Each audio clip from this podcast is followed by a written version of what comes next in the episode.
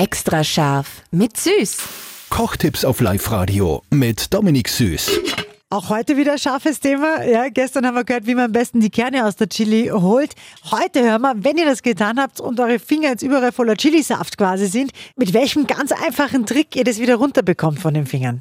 Dominik. Es geht mir in eine Zitrone. Du nimmst die Zitrone und quetscht den Soft raus, weil das, das neutralisiert das Ganze wieder ein bisschen und, und dann hast du die Schärfe weg von den Fingern, was ganz gut ist.